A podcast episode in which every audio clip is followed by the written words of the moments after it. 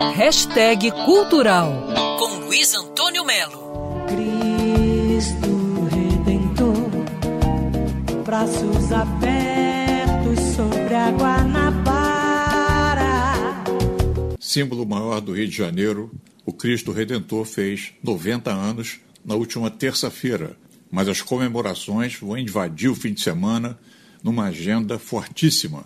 Para começar, neste sábado, vai ter um evento curioso a princesa italiana Elettra Marconi Giovanelli, de 91 anos, filha do inventor do telégrafo Guglielmo Marconi, ela vai acender a nossa estátua aqui diretamente da Itália.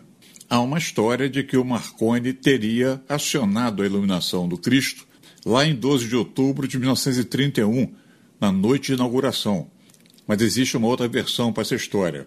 Em seu recém-lançado livro Redentor, o jornalista Rodrigo Alvarez, que ficou anos pesquisando, disse que a operação em 1931, de acender o Cristo lá da Itália, não deu certo.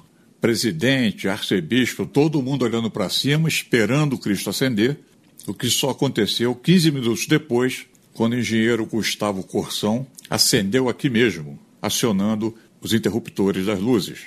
São muitas lendas em torno do Cristo Redentor.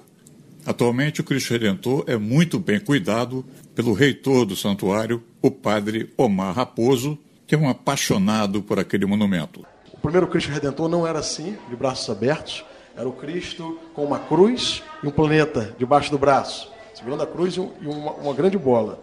Nessa época estava chegando o futebol no Brasil, década de 20, aí houve aquela gozação do povo carioca, o Cristo da bola, o Cristo do futebol. Cardeal se irritou e acabou com a campanha mandou fazer um, um novo projeto e o mesmo arquiteto venceu novamente. E esse projeto maravilhoso que a gente tem aqui. Luiz Antônio Melo para Band News FM. Quer ouvir essa coluna novamente?